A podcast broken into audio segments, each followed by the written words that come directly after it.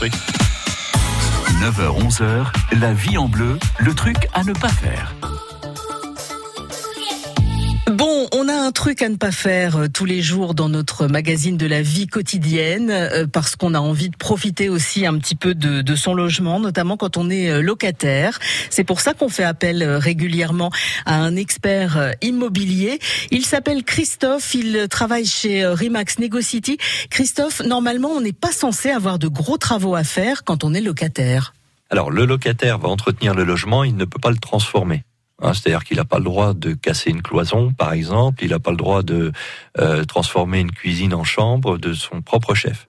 Il peut éventuellement envisager des travaux, demander au propriétaire bailleur s'il est d'accord euh, pour mener ses travaux pour que le locataire mène ses travaux, mais en tout état de cause, il ne peut pas prendre l'initiative de travaux de cette manière-là.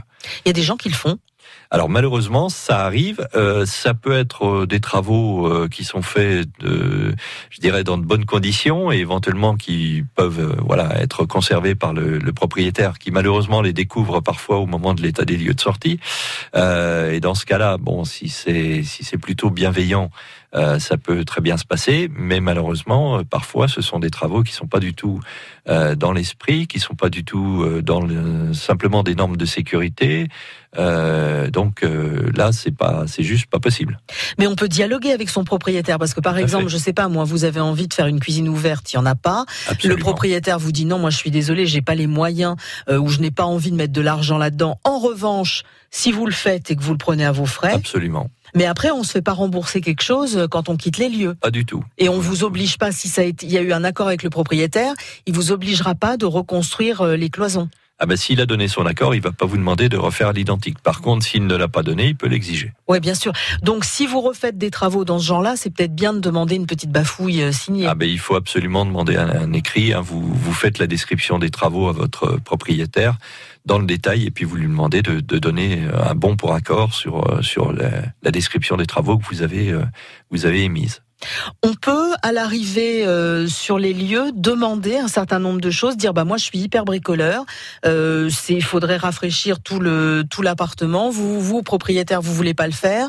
Est-ce que si je le fais, vous me m'octroyez un mois ou deux mois sûr, de loyer Un exemple concret, vous arrivez dans un appartement qui a encore de la moquette vous proposez de mettre un parquet flottant, par exemple, bon bah ok, je pose le parquet flottant. Euh, moi locataire, par contre, vous propriétaire, euh, vous payez les matériaux et, on, peut s'organiser comme ça, sachant qu'ils resteront bien sûr euh, la seule propriété du bailleur quand, vous partirez. il faut que ça soit, voilà, il faut que ça soit bien fait également dans les règles de l'art, mais c'est tout à fait envisageable le propriétaire là bah, va effectivement avoir tout intérêt à ce que son appartement prenne euh, un peu de, valeur euh, et c'est effectivement des choses qui se font. Ne jamais hésiter à discuter avec le propriétaire, avec le syndic ou avec l'agence immobilière.